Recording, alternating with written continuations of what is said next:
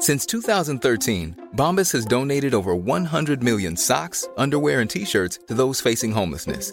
If we counted those on air, this ad would last over 1,157 days. But if we counted the time it takes to make a donation possible, it would take just a few clicks. Because every time you make a purchase, Bombas donates an item to someone who needs it. Go to bombas.com slash ACAST and use code ACAST for 20% off your first purchase. That's bombas.com slash ACAST, code ACAST. Las noticias. ¿Qué tal? ¿Cómo le va? Buenas tardes. Estás a punto de escuchar Yo soy Javier Alatorre. las noticias con Javier Alatorre. La vamos a pasar muy bien. Comenzamos. No te voy a engañar, soy un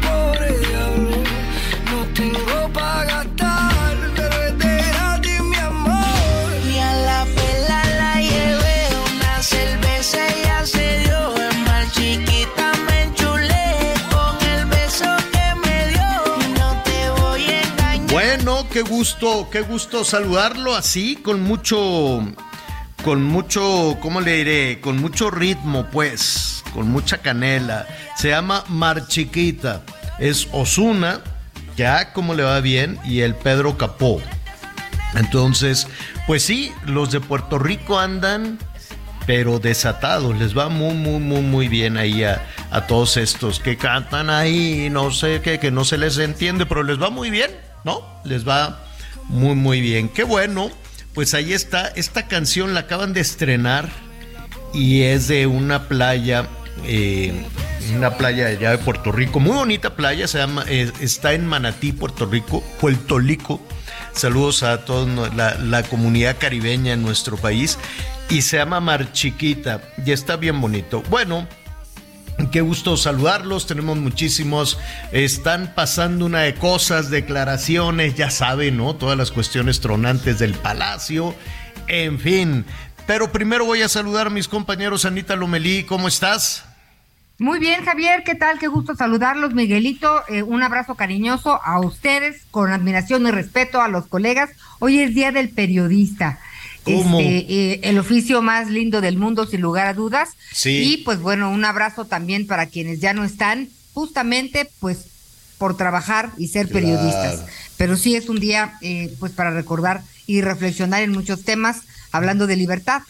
Claro, claro, sí, sí, sí. Ah, pues muy bien, felicidades a todos, este, a todas las y los este, colegas. Hoy es Día del Periodista. Les voy a ser honesto, este, yo no, no tenía la fecha, no, no, no, no, no. Es que como no que hay varias fechas en, en todo el Ah, año, vale. ¿no? Hola Javier, Anita, buen día. antes Hola. ¿Cómo estás, Miguelón? Bien, Javier, me da mucho gusto saludarte, Anita. Por supuesto, un abrazo, un abrazo para todos nuestros amigos. Sí, fíjate que hoy es el Día del Periodista, pero en México.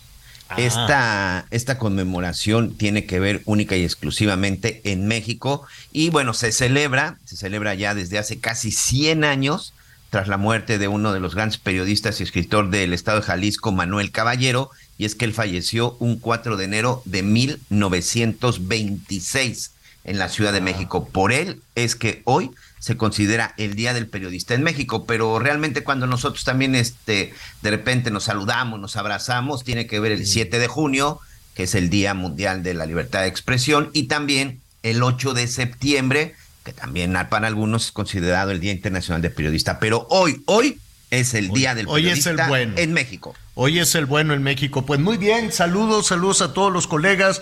Ojalá este hoy no, no, no nos tundan tanto, porque ya ve, siempre no andamos como el cuetero, como el cuetero, Anita. Cuando no es Chana es Juana, cuando no es en el palacio, es en la alcaldía. Uy, y los, las presidentas municipales, los presidentes municipales no pueden ver a la prensa. Uy, no, no, no, no, no. La verdad es que nos va, francamente nos va muy mal. Los policías ahí me corretean cada vez que quiero hacer una nota ahí en el centro. Le estaba diciendo Iñárritu a González Iñárritu, Alejandro González Iñárritu. Este que por cierto le recomiendo muchísimo porque ah, como he trabajado en ese programa el sábado en la noche. Sábado en la noche, ahorita que esté en sana paz, en cura de reposo, después de las borracheras, de las crudas, de los atracones, ya esténse en paz, ya quédese quieto este sábado y póngase a ver el programa que le voy a presentar. está bien bonito. Entonces estamos hablando de lo que muchos sectores quieren para este año, ¿no? ¿Cómo ven? ¿Qué, qué planes? ¿Qué cosas? Y, y, está muy bien. Entonces, este, al ratito voy a platicar también con este, con Marcelo. En un ratito más, nada más terminando las noticias. Este, ayer me fui a andar en moto con la Claudia Sheinbaum, se ve muy bien, muy contenta, con una sonrisota. Este, ah, bueno, pero le decía yo al González Iñárritu, oye, ¿cómo le hiciste para hacer una película en el Zócalo? Y que no te, este, te, no, pues pedimos permiso y que en la mañana y que en la noche, que no sé qué. Lo que nunca sé es el, el de, la de trámites. Yo creo que deben de tener un equipo que conoce muy bien los vericuetos para los permisos, porque yo nada más, nada más es cosa que te pares así quietecito este, con tu cámara cuando llegan los gendarmes y te andan correteando así. Oye, tú, que nos. Dije, ¿por qué no vas y correteas un ratero, un bandido primero? Y luego ya vienes y me correteas a mí. Pero entonces me tengo que apurar, le dije a González Iñarritu, no, yo tengo que hacer mi reportaje rapidito, rapidito, porque me cae la policía, usted aquí no puede y te maltratan y te empujan y bueno, es un eterno, eterno batallar. Ahora que fui al Felipe Ángeles también le dije al camarógrafo, ¿sabes qué? Así calladito nos andaba siguiendo ahí una patrulla y dicen, estos andan bien sospechosos. Iba yo a decir una mala palabra, pero bien, no, pip, sospechoso. Y entonces estaba la patrulla de la Guardia Civil, ¿cómo se llama? No, no es Guardia Civil. Nacional. Nacional este, ahí nos andaba viendo, achicaban los ojos así como chinos, se nos quedaban viendo así que está haciendo el de la tele y yo nada, aquí rápido, aquí platicando con mis amigos trabajadores, entonces que me digan qué quieren para el año que entra, digo para este año, y entonces eh, pues le dije, vamos a grabar allá adentro, pero ¿cómo le vamos a hacer? Entonces nada más llegamos y se nos acercaron unos de verde olivo así, eh, que quién sabe qué, que no. Entonces le dije a un a un este compañero, al, al Jonathan, le dije, oye, ve a, distraer a estos de verde olivo en lo que rápido, rápido voy y grabo para la tele. Entonces le dije, pero deja la cámara, vete con el celular. Y entonces así es pichadito y así de lejos, qué difícil. Qué difícil hacer un reportaje, nomás no, no, no, no se puede. ¿Y por qué no? Pues porque no me da la gana. Y yo soy la ley, ándale pues. Entonces, pues sí, comprendo a todos nuestros colegas.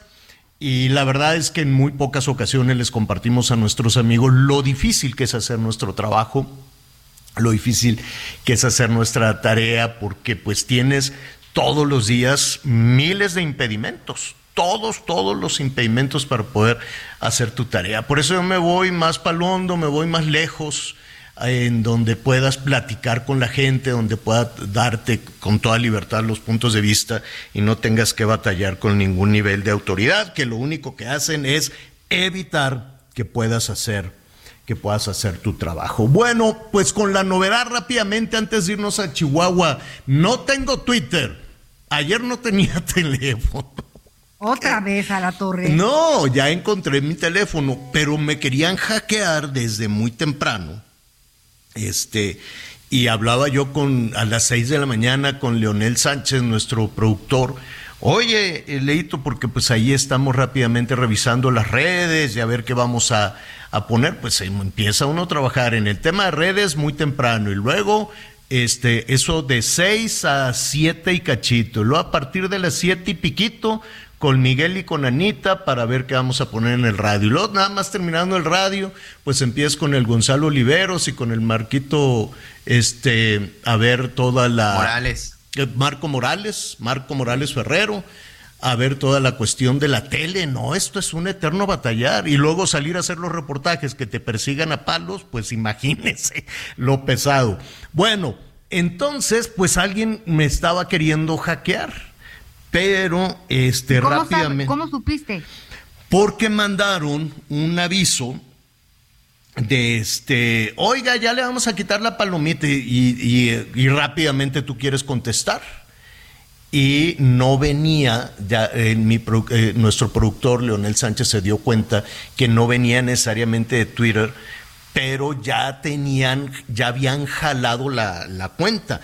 Afortunadamente, mi, cuenta que tiene ahí la, la, palomita tiene una, un seguro, hágase de cuenta, no un candado que se llama autenticación, autenticación de dos pasos. Y gracias a eso, pues se quedó atorado el hacker, ya no pudo avanzar, pero el hacker está recibiendo los mensajes y no puede emitir hasta donde tengo entendido. Estamos ahorita en contacto con Twitter, pero son más lentos que la cuaresma. Entonces, pues mientras me quedé en el limbo, ni para atrás ni para adelante, con, un, con alguna empresa o un pirata o un, alguien de gobierno, vaya usted a saber quién pueda tener la capacidad de hacer eso, que debe ser uno de esos tres niveles, ¿no?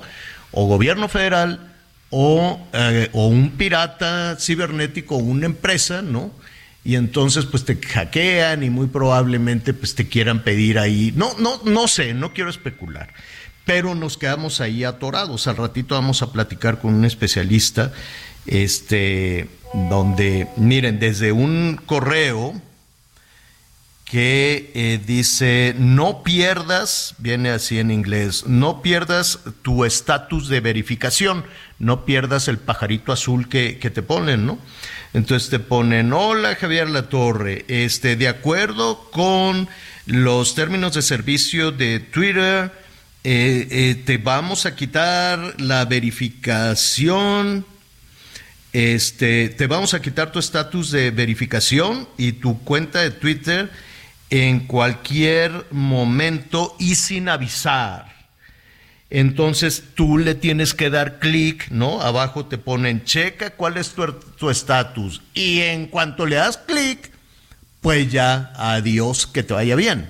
Es algo similar a cuando te llegan estos mensajes de alguien está haciendo cargos a su tarjeta, ¿no? Así en la madrugada te llega, alguien está haciendo un fraude de su tarjeta y tú andas todo atarantado y pícale aquí para ver qué le están, este, qué cargo le están haciendo. Y ahí vas y le picas y ya, te roban todo. Tenga mucho cuidado con los mensajes.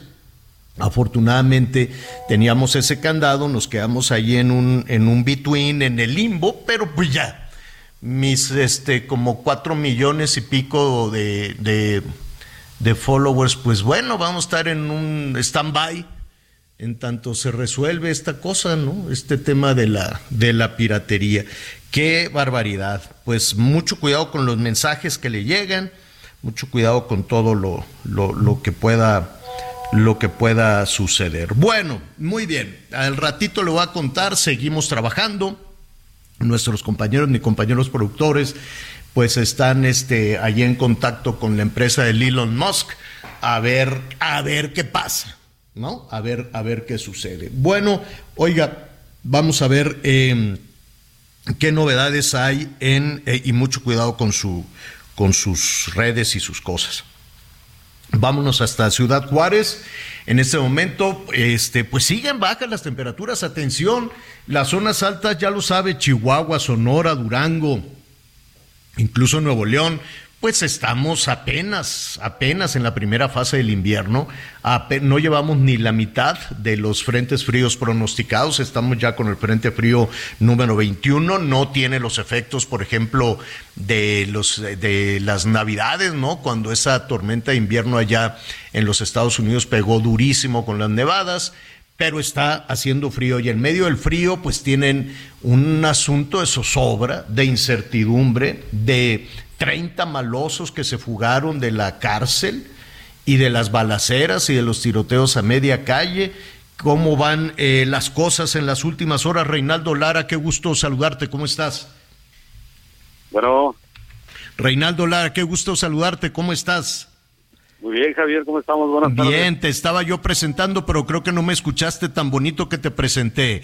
¿Qué novedades en las últimas horas allá en Ciudad Juárez, Reinaldo? Mira, Javier, pues después del intenso operativo que se dio ayer, fue el traslado de 191 internos del penal, la mayoría de la banda criminal de los mexicles fueron trasladados a distintos penales federales. Posterior a eso vino la, la baja del director del Cerezo, así lo informaron las autoridades estatales. Se da la baja del director, se le cesa, pero también está bajo proceso de investigación, así como todo el personal del Cerezo, tanto administrativo como operativo. Y ya por la tarde, Javier, después de las dos llegaron dos aviones de la Fuerza Aérea Mexicana y ahí venían 300 elementos de las Fuerzas Especiales del Ejército Mexicano. Vienen a participar en la seguridad, pero también vienen a participar en la investigación en busca de los 30 reos evadidos. Algo más, Javier, en la tarde las autoridades mencionaron que se había identificado a través de las cámaras de vigilancia cerca del río Bravo, intentando cruzar a los Estados Unidos a uno de los 30 que se escaparon del penal. Se pidió apoyo del otro lado, patrulla fronteriza, autoridades estadounidenses, y aún no confirman si logró cruzar, si fue detenido del otro lado o si todavía continúa en México. Es lo que hay de información sobre uno de los evadidos, los otros 29 aún todavía no ha sucedido nada, Javier, y en estos momentos estamos aquí en el Parque del Chamizal, porque en unos minutos aquí en la megabandera, que precisamente la bandera mexicana está a media asta por todas las víctimas de esta situación, eh, el cerezo se va a rendir honores a los 10 custodios del penal caídos este día domingo después de este ataque y la fuga de los reos, Javier. Oye, oye, Reinaldo, dime algo. Eh, desde, desde el eh, primer momento en que sabíamos de, de estas balaceras, de los tiroteos, de y las las eh, noticias de cómo eh, ingresaron y se fugaron los reos, pues eh, vamos haciendo una, una especie de, de, de, de, historia imaginaria, ¿no? Los ciudadanos de cómo se, se, llevaron a cabo estas, estas acciones y nos imaginamos un fuego cruzado, un tiroteo, pero al parecer la muerte de los oficiales, la muerte de los custodios, fue un asunto terrible al interior de la cárcel. Sí, Javier, déjame, te cuento que desde que se da la primera alerta que nosotros llegamos personalmente ahí al con Fuerza Informativa Azteca, al penal, al exterior, con las primeras que tuvimos contacto fue con familiares que dijeron, llegaron sujetos armados, se bajaron en camioneta, nos quisieron, nos gritaron que nos retiráramos, como no nos movíamos, primero nos dispararon a todas las personas, dicen los familiares. Después, los sujetos armados ingresaron al penal disparando contra las casetas. Ahí hubo dos víctimas, dos custodios murieron en la caseta principal del Cerezo. Ya al interior, como ya han surgido fotografías y versiones, Javier, lamentablemente lo mencionas, fueron amarrados los custodios, los formaron y fueron fusilados al interior. Ahí perdieron la vida ocho más. Así así de lamentable fue la situación en historia como si estuviera, no ves más que en una película, Javier, el hecho de llegar a cometer todos estos delitos, todo este crimen, toda esta violencia, provocar la fuga de reos, provocar balaceras al exterior para distraer a las autoridades y que hasta este momento, Javier, no haya ni una sola persona recuperada, detenida de todos los que escaparon. Qué cosa terrible. Sé que es un, eh, hay además en cualquier momento más información al respecto. Eh, te, te, vamos a, primero te agradecemos, Reinaldo, la crónica y el trabajo extraordinario que has hecho en este, en este, en esta situación. Y si no tienes inconveniente, volvemos contigo. Sí, gracias. Un saludo, Javier, y seguimos pendientes en estos momentos. Te digo, en unos cuantos minutos comenzarán los honores aquí en la Megabandera de Chamizal a los 10 oficiales caídos. Ahí estaremos pendientes, además de tu crónica esta noche en Hechos. Gracias, Reinaldo. Gracias, Javier. Un saludo. Gracias. Es, Oiga, señor. Sí, dime. Solo para complementar lo que está ahorita diciendo nuestro compañero Reinaldo Lara, el día de ayer lamentables eh, declaraciones por parte de la gobernadora Maru Campos y yo no sé cómo se deben de sentir nuestros amigos, nuestros vecinos, hermanos en Chihuahua, cuando pues siguiendo pues siguiendo el guion, siguiendo sin duda lo que todos los gobernadores de Morena han hecho, dice que lo que sucedió fue culpa del pasado, que por culpa del gobierno pasado, que por culpa de la corrupción, que probablemente tiene un poco de, de verdad. El hecho es que de pronto en este tipo de cosas uno quisiera ver y reconocer, bueno, ver eh, a una gobernadora, a una autoridad que reconoce lo que sucedió, que está trabajando al respecto, pero ayer en su discurso, en donde pidió que no se politizara el, el, el hecho del cerezo, pues de nueva cuenta pues arremetió en contra del gobierno pasado. Por supuesto que el gobierno pasado de Corral fue también un gobierno que dejó muchas, muchos pendientes, pero pues ya basta de estarle echando la culpa al pasado. El hecho es que ella tiene ya casi cuatro meses y no habían entrado a ese centro de readaptación social en Ciudad Juárez hasta que sucedió esto. Sí, eh, una justificación, un argumento que encuentran las autoridades de todo nivel, ¿no? Las autoridades de todo tipo cuando no tienen una respuesta es responsabilizar a los gobiernos anteriores y se pueden ir hasta la época de la colonia, se pueden ir hasta el virreinato si quieren. Total, ¿quién del pasado, no? Salvo, eh, salvo algún eh, funcionario que esté todavía vigente o salvo algún funcionario que quiera em, eh, pues bajar su bajarse de, de, una burbuja de discreción y entrar a la palestra, pues nadie les va a responder absolutamente nada, ¿no? de los pocos que más o menos han respondido de alguna u otra manera, por ejemplo, en el tema de gobierno federal, pues es este Calderón y a veces sí, a veces no Fox, también un poco Peña no ha dicho nada, Peña está de pico caído, callado, callado, ¿no? Este, la única ocasión en la que medio aparecía, pues le tundieron, ¿te acuerdas cuando fue una boda y todos los que estaban en la mesa acabaron en la cárcel? Entonces dijo, entendí el mensaje correctamente, así es que no voy a decir absoluta, absolutamente nada, ¿no? Siempre existe esta eh, tentación, ¿no? por así decirlo, de, de responsabilizar al pasado, pero pues cuando tú tomas posesión de alguna, cuando tú levantas la mano para decir que tú tienes la respuesta como gobernador, como presidente municipal o en un cargo de gobierno federal, pues ya sabes, ya, ya, ya tienes el diagnóstico. Parte de tu campaña precisamente fue a partir del diagnóstico, en este caso de la inseguridad o de la pobreza.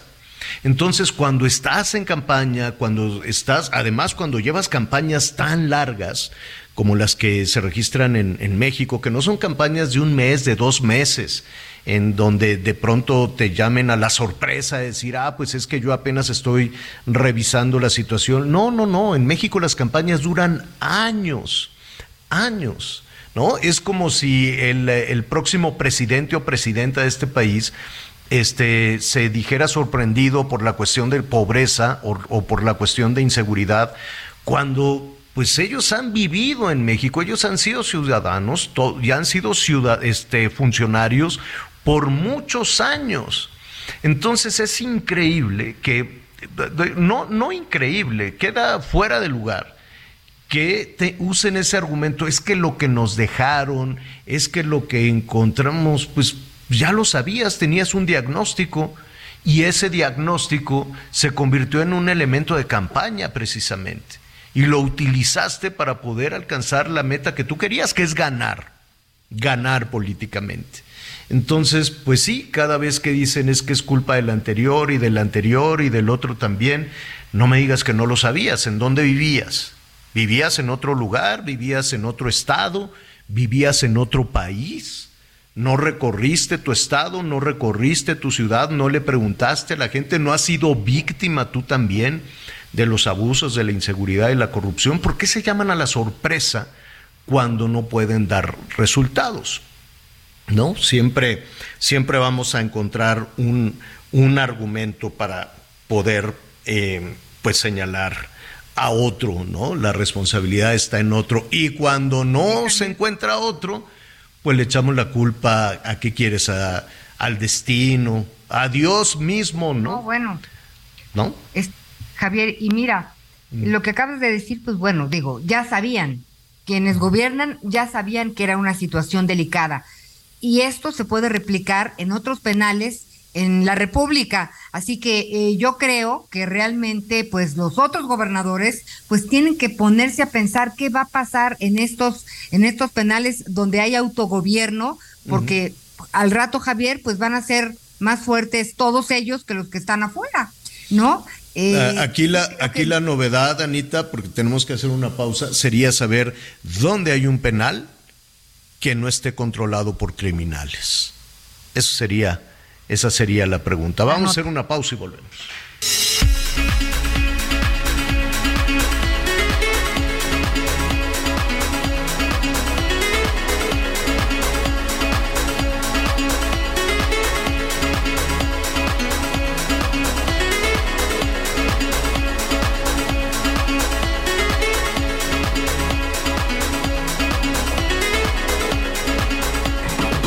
Javier a través de Instagram. Arroba Javier-Alator. Sigue con nosotros. Volvemos con más noticias. Antes que los demás. Todavía hay más información. Continuamos.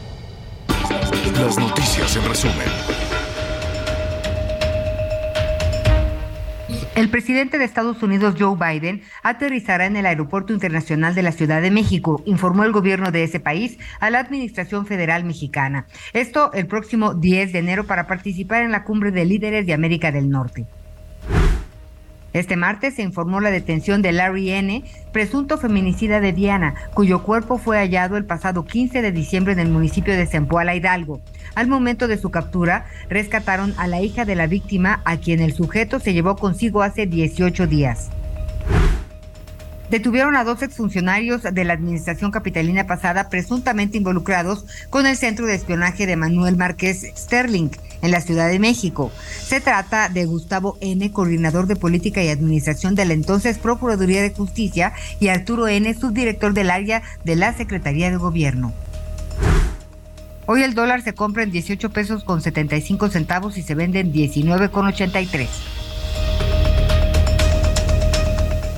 Soriana lleva milanesa de res pulpa blanca a solo 164.90 el kilo. Soriana, la de todos los mexicanos. A enero 4, aplican restricciones. Bueno, eh, déjeme decirle que a propósito los Reyes Magos que ya están trabajando durísimo, ¿no? Están ahí buscando buenos precios, están buscando por ahí algunas, algunas, este, la posibilidad, ¿no? De cumplir con, con los deseos de, de las niñas, de los niños, de que les lleguen los regalos este 6 de enero. Pues ya, el viernes el viernes y qué bueno, qué, qué, bueno que el viernes para que tengan un chancecito de jugar por lo menos el fin de semana con los, este, con los juguetes. Pero pues sí están mortificados eh, en algunos lugares los, los reyes. Y la industria juguetera pues tiene, ¿qué le diré? Eh, México le vende mucho juguete a los Estados Unidos, por más gordos que le caiga el gobierno federal Estados Unidos, pues tiene ventajas hasta para la industria juguetera. Que en el tema nacional, es decir, en la venta hacia los Estados Unidos, pues tienen plantas aquí en México, se maquila mucho juguete aquí en México y se envía hacia, hacia los Estados Unidos, donde pues ahí van pian pianito recuperándose también.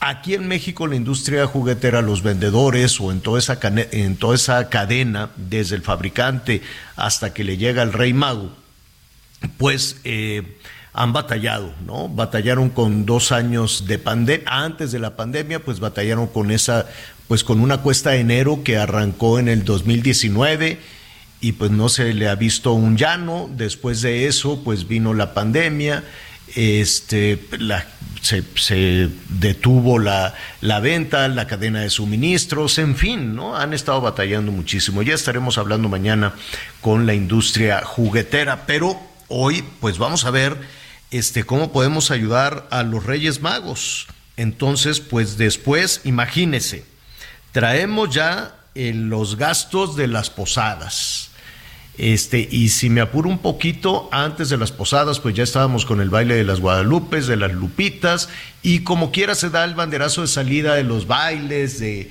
adiós, que te haya bien, y empiezan eh, las celebraciones, todo muy contento. Después vinieron las posadas, después vino la Nochebuena, con algunos regalos en la mitad del país, pues ya llegó Santa Claus también con los regalos. En la otra mitad, pues va a llegar todavía este fin de semana. Y luego vino la Nochevieja, la celebración del Año Nuevo, y pues el bolsillo está que no puede más. Entonces hay siempre pues una posibilidad. O vamos con el compadre y le decimos, compadre, préstame una lana y mira, te juro que nada más que me recupere, te la voy a regresar. Y la otra opción es ir a un empeño, es ir a una casa de empeño. Joel Rodríguez, director general de la Asociación Mexicana de Empresas de Servicios Prendarios, Prendarios eh, está con nosotros y le agradecemos mucho esta oportunidad. ¿Cómo estás, Joel? Eh, feliz año nuevo. Javier, muchísimas gracias. Igualmente, feliz año nuevo a ti, Ana María, por supuesto, y a todo tu auditorio. Estoy a sus órdenes. Oye, eh, ¿cómo le van a hacer para apoyar a las personas que pues están, están arrancando enero pues con una pues con el bolsillo muy flaco? Pues mira, de dos maneras me, me permito retomar un comentario que hacías hace unos segundos con respecto a en qué lugares buscar adquirir juguetes. Además de que las casi cuatro mil sucursales que representa la Asociación Mexicana de Empresas de Servicios Prendarios en esta temporada estamos preparados para atender a dos de cada tres mexicanos que acuden a los préstamos prendarios. Hoy, acudir a una casa de empeño formal, sólida, institucional, debe ser la mejor manera de solucionar tus necesidades de efectivo. La primera manera entonces es solicitando un préstamo prendario en una casa de empeño formal, que es el caso de todas las empresas que forman parte de la asociación. Y la segunda es que nos hemos constituido también como un excelente lugar para buscar el regalo tanto de Navidad como de Reyes, porque se pueden adquirir mercancías comparativa y competitivamente de manera muy conveniente y además en, en, en casos de empeño que somos empresas que dan todo el respaldo y toda la confianza del mundo. Entonces, estamos hoy ya perfectamente preparados para darle atención a toda la gente. Les podemos dar un mensaje de confianza, de seguridad y de permanencia en el mercado, por supuesto, estimado Javier. A ver, ahí se abren varios, eh, ahí se abren varios temas. Antes de ver los riesgos que pueden eh, correr algunas personas que están tratando de buscar un poquito de, de dinero para cumplir con estas, eh, con estas fechas. Primero vamos a hablar de los negocios eh, formalmente establecidos para hacer un para hacer un empeño, para hacer un préstamo. Este, ¿Tienen más o menos un estimado? ¿Tienes más o menos un cálculo de cuántas personas han acudido o acudirán en las próximas horas este, con, con ustedes? Pues mira, en, en realidad eh, tenemos muy bien definidas las tres temporadas estacionales básicas en las que aumentan las operaciones prendarias. Una es, sin duda, las épocas decembrinas, que en realidad se empiezan a, a, verificar los aumentos en las operaciones prendarias más bien en febrero, aunque en esta fecha sí hay un aumento en las operaciones prendarias por el motivo que acabas tú de comentar, que son los Reyes Magos. Uh -huh. La otra es el regreso a las vacaciones y la tercera, que es la más importante, el regreso a clases. Más o menos qué monto van a estar eh, global, si, si se tiene una estimación, estarían eh, manejando. Las cuántas cuántas casas son, cuántas sucursales, cuatro mil. Hoy representamos prácticamente cuatro mil sucursales de casas de empeño en todo el país. Hoy uh -huh. nuestro préstamo promedio, nuestra operación promedio es de mil pesos y el plazo promedio son de cuatro semanas. Uh -huh. Y cuando normalmente recibimos aproximadamente 50 eh, personas que van a hacer operaciones en, en, un día. En esta temporada de Reyes, cercano al viernes, hay un aumento prácticamente del 10% en el aumento en las operaciones prendarias, pero además también aumenta la gente que va a buscar alguna mercancía mm. que, como te decía, comparativamente es súper o sea, Ahí recibe el dinero y ahí mismo puede comprar un regalo, ¿no? De hecho, mira, la verdad es que ahí tenemos un caso muy identificado de gente que va a sustituir su, su tecnología o a sustituir, por ejemplo, muchos casos la gente va y deja una pantalla de 50 pulgadas y se lleva una de 55. Va y deja un teléfono generación 5 y se lleva un teléfono de generación 6.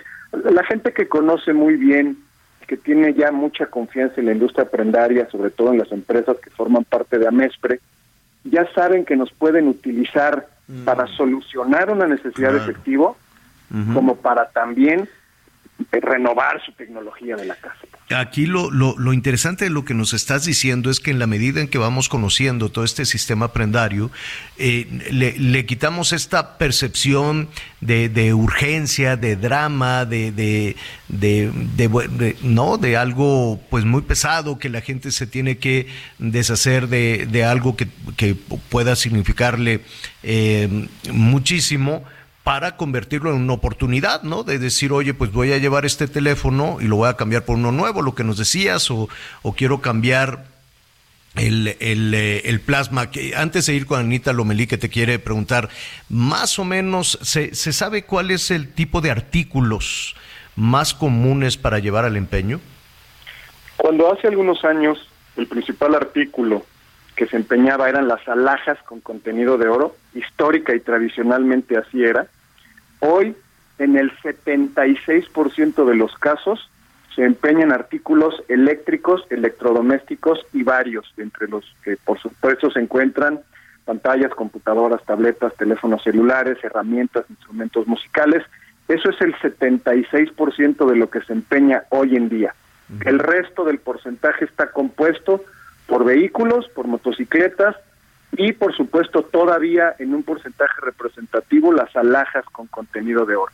Sin embargo, aunque hace algunos años era la prenda más empeñada, hoy ya son mucho más empeñados los teléfonos celulares o las pantallas o las computadoras que se han convertido, si tú me permites el comentario, en la nueva joyería. Así es, Anita Lumelía, adelante. Gracias. Bueno, pues siempre es interesante escuchar todo este, este procedimiento para poder conseguir pues un dinerito de emergencia. Que hay coyotes todavía, existen los coyotes. ¿Cómo alentar a la gente a que realmente tenga un trato directo y no se vaya por, por supuestos caminos fáciles? Fíjate que hace muchos años, Ana María, existía la costumbre de que existieran intermediarios. Hoy, en las casas de empeño, que forman parte de la asociación, porque además tenemos convenios celebrados con la Procuraduría Federal del Consumidor, con la Fiscalía General de Justicia, ya no se permiten los intermediarios. Absolutamente todas las casas de empeño que formamos parte de AMESPRE operamos con un contrato de adhesión inscrito en la Procuraduría Federal del Consumidor.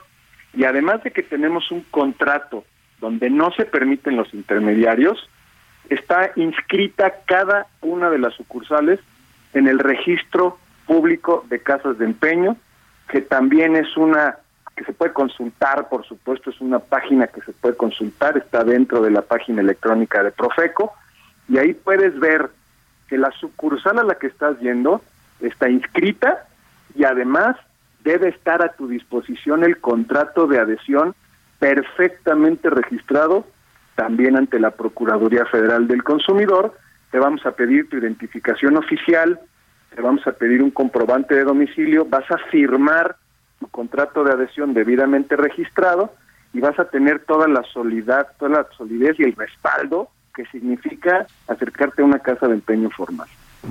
Eh, eh, finalmente, más o menos eh, el monto de lo prestado, lo, el máximo, el mínimo, o, o, o si tienes un, un esquema de, de, de, del monto más común de lo que la gente va y solicita?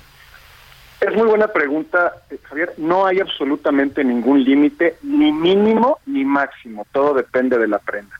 Sin embargo, la cantidad más solicitada es nuestro promedio en general en la asociación son mil pesos y el, y el plazo promedio son cuatro semanas. Sin embargo, tenemos casos en los que los clientes solicitan cantidades mucho menores y con la flexibilidad que te permiten los préstamos prendarios, puedes utilizar el préstamo desde un día hasta el plazo que tú elijas.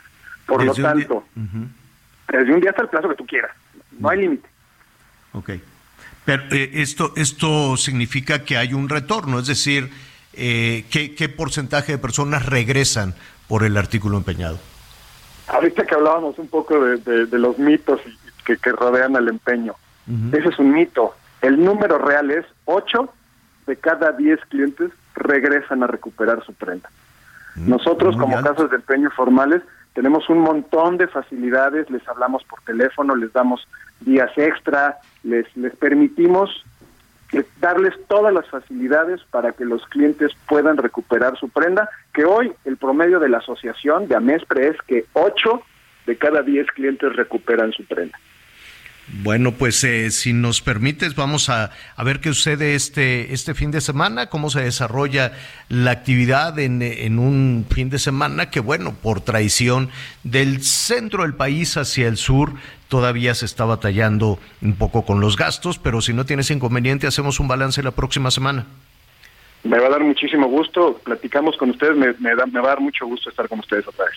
Te agradezco, te agradezco muchísimo, Joel. Es Joel Rodríguez, director general de la Asociación Mexicana de Empresas de Servicios Prendarios. Gracias, Joel. Felicidades.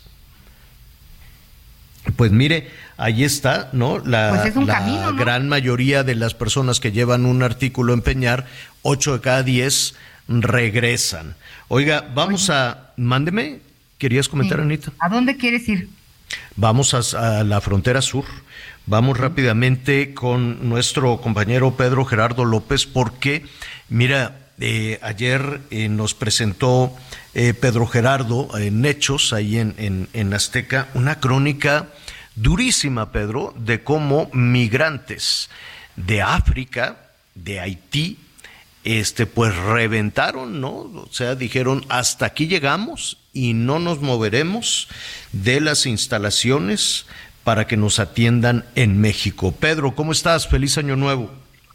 Feliz año, Javier. Así es, eh, durante este año, las primeras horas caracterizó el caos que se vivió aquí afuera de la Comar, la Comisión Mexicana de Ayuda a Refugiados. Más de 3.000 al inicio de los dos primeros años y al día de hoy son más de 5.000 los que están aquí en estas oficinas en espera de poder tramitar el asilo por razones humanitarias, por cuestiones de persecución política en territorio mexicano. Principalmente son haitianos y africanos que se posicionaron de la entrada prácticamente de estas oficinas no permitían que avanzaran ni nadie más de ninguna otra nacionalidad y exigían ser atendidos. La desesperación llevó, tal como tú lo decías, hasta que reventaron, eh, dieron el portazo, se metieron a parte de los jardines de las oficinas, formaron una fila, pasaron sobre encima de las mismas mujeres y los niños y finalmente las autoridades decidieron suspender durante dos días la atención. Hoy, Javier, después, eh, por la mañana, formaron grandes filas, filas, una fila de haitianos, una fila de africanos, una de hispanohablantes, de latinoamericanos. Y así comenzaron a ser atendidos, pero hay otra modalidad incluso. Ahora eh, están pidiéndoles que ya no venga la familia completa, que ya no venga el núcleo familiar, sino que únicamente un representante con la familia o del grupo de viaje con los documentos de las personas. Esos son los que están ingresando.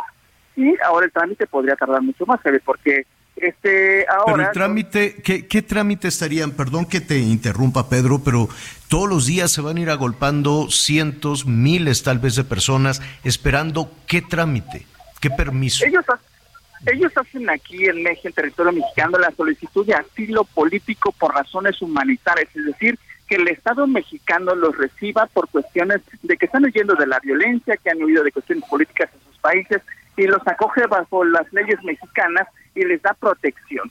Ese documento, esa visa por razones humanitarias, aquellos a quienes la logran tener, les permite poder permanecer legalmente en territorio mexicano ha cambiado un poco también, porque únicamente se los respetan ahora, están en- únicamente en Chiapas, pero este documento, Javier, con este pueden transitar por Chiapas, incluso pueden acceder a, a trabajar o de manera temporal en estos programas de jóvenes construyendo futuro, sembrando vida, incluso las agencias de la ONU les dan un subsidio para que puedan vivir aquí Es decir, con ese, con ese permiso podrían recibir el dinero que reparte el gobierno federal en estos, eh, en estos programas, ¿no? Eh, no, no, no necesariamente trabajar, pero sí recibir este subsidio, recibir este dinero que reparte el gobierno federal. Así es, porque el México prácticamente a quienes aceptan los están parando y los está cogiendo bajo las leyes mexicanas. Es decir, les da, además de protección de seguridad, también les está dando protección alimentaria, que es la, la obligación que tiene el Estado mexicano a aquellos a quienes reciben ese estatus de refugiados. Y mientras, ¿qué hacen? Son, son miles. Aquí estamos hablando de africanos que habrá que ver cómo llegaron a, a Chiapas, habrá que ver cómo llegaron a esta estación migratoria, pero también hay este, haitianos y junto con ellos pues seguirá la afluencia de venezolanos, de hondureños, de, de, todos los centroamericanos, ¿no? Claro, de cubanos, que incluso también le comenzaron a llegar muchísimos más, aquellos a quienes durante el año pasado se dieron cuenta que ya era imposible llegar eh, a la frontera norte de México y bueno, se quedaron en, en, eh, eh, en Latinoamérica trabajando y ahora deciden nuevamente regresar o intentar cruzar Centroamérica, llegar a Chiapas, para ahora es intentar llegar a los, a los Estados Unidos. Y bueno, muchos de ellos pues sí, eh, participan en estos programas, por ejemplo, el, el, de Sembrando Vida. Algunos otros únicamente pues van y cobran cada mes el, el subsidio que les dan, que lo que nos dicen que más o menos se fluctúa entre los 3.100 pesos y, 3, y 5.100 pesos de forma bimestral. Eh, y bueno, además de los subsidios que pueden obtener de las agencias de, la, de Naciones Unidas. Pero la mayoría están aquí, aunque hay, hay algo que decir, Javier, y hay, hay que decirlo.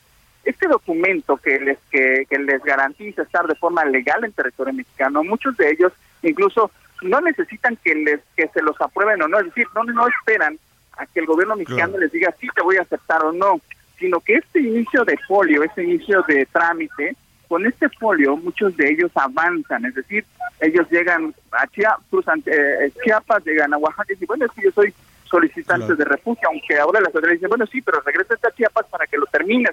Y, y, y no, la ley dice que a final de cuentas ellos pueden estar de manera regular que están en revisión cada uno de esos casos. Oye, ¿no? la, es, la, la otra cara de la moneda en esto, Pedro, son los habitantes de Tapachula. Sí, que mira, hay, hay, en esta colonia es una en donde está la Comisión Mexicana de Ayuda de Refugiados, es un eh, antiguo mercado, el mercado de Laureles 2, así se llama, en una de las colonias más habitadas de este municipio. Somos 360 mil habitantes en promedio del último, de acuerdo con el último censo. Y esa es una, una de las eh, de las colonias más grandes que hay en Tapachula, si no es que la más grande. Y los vecinos justamente se han quejado en los últimos días, y están convocando incluso al cierre de calles el próximo fin de semana, porque lógicamente los migrantes que están aquí, pues aquí duermen, aquí hacen sus necesidades en las en las puertas, en los portones de las casas, en donde encuentran un jardín. Entonces, es complicado, Javier. ¿Y, el, ¿Y quién los alimenta? ¿Quién, ¿Quién es el responsable de la cuestión sanitaria? De, de, que se puedan asear, de que puedan comer, eh, ¿qué hacen eh, durante todo el día? Son miles y miles. Son miles y miles y se alimentan entre ellos mismos. Ellos consumen, por ejemplo, en el caso de los haitianos de africanos, eh, ellos se realizan su, su, venta, la venta de alimentos entre ellos mismos, que cocinan aquí con improvisados anafres y eh, consumen mucho el arroz con mezclado con con plátano, con banano, que es lo que más uh -huh. consumen en esos en esos países. Pero son ellos mismos que en la venta ambulante hacen, pues, este, pues tratan de alimentarse. Muchos de ellos aguantan hambre, que es la realidad pero eh, pues son son ellos mismos no hay una no hay una no hay gobierno no hay una, una instancia que, que, esté garantizándoles ni alimentación oh, ni baños sí, ¿no? ni nada, nada, quién paga eso se lo van a dejar al, al, al gobierno municipal que si revisamos el presupuesto del gobierno municipal para hacer frente a cuestiones sanitarias, humanitarias, de alimentación, de salud, pues estaría absolutamente rebasado. Pedro, te agradecemos la crónica, estaremos pendientes hoy por la noche para, eh, ver, para las imágenes y más de este trabajo de investigación que estás haciendo. Gracias, Pedro. Te mando un fuerte abrazo, Javier. Gracias. Oiga, eh, pues mire, también le toca esta repartición de dinero a los migrantes, sean africanos, sean de, de, de Cuba, sean de Haití, de donde sea, porque pues las autoridades, imagínense qué va a hacer el presidente municipal de Tapachula con esta situación. Y pues entonces, ya que reciben esa documentación, van y se forman, dicen, oye, pues a mí dame de ese dinero que das para cuidar una mata de mango, para, para, para, ¿cómo se llama? Para lo de los jóvenes o para, pues yo soy madre soltera. En fin, yo, yo creo que van revisando y obtienen esa, y obtienen ese apoyo, obtienen ese dinero, que por cierto fue pues eh, mire, fue muy comentado, se ha generado muchísimos comentarios en un, en un ejercicio de, ¿qué le diré?, de transparencia. Eh, hoy en Palacio Nacional se dijo que estas, eh, que estas ayudas a los más pobres tienen un fin este, electoral, tienen un, un, un fin político, ¿no? Así es. El mantener es una la, estrategia la política. Sí, pero al decir una estrategia política es también una estrategia electoral. Que no neces Mira, el PRI hacía lo mismo.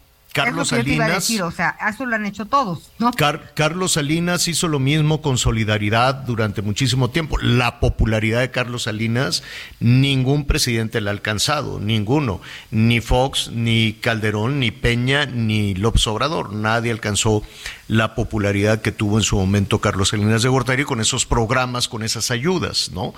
Y después lo fueron repitiendo todos de alguna manera hasta que se agota, ¿no? Cualquiera diría, el PRI fue el gran instrumentador, el gran creador de la repartición de cosas, de dinero, hasta que dejó de funcionarle. Vamos a hacer una pausa y volvemos.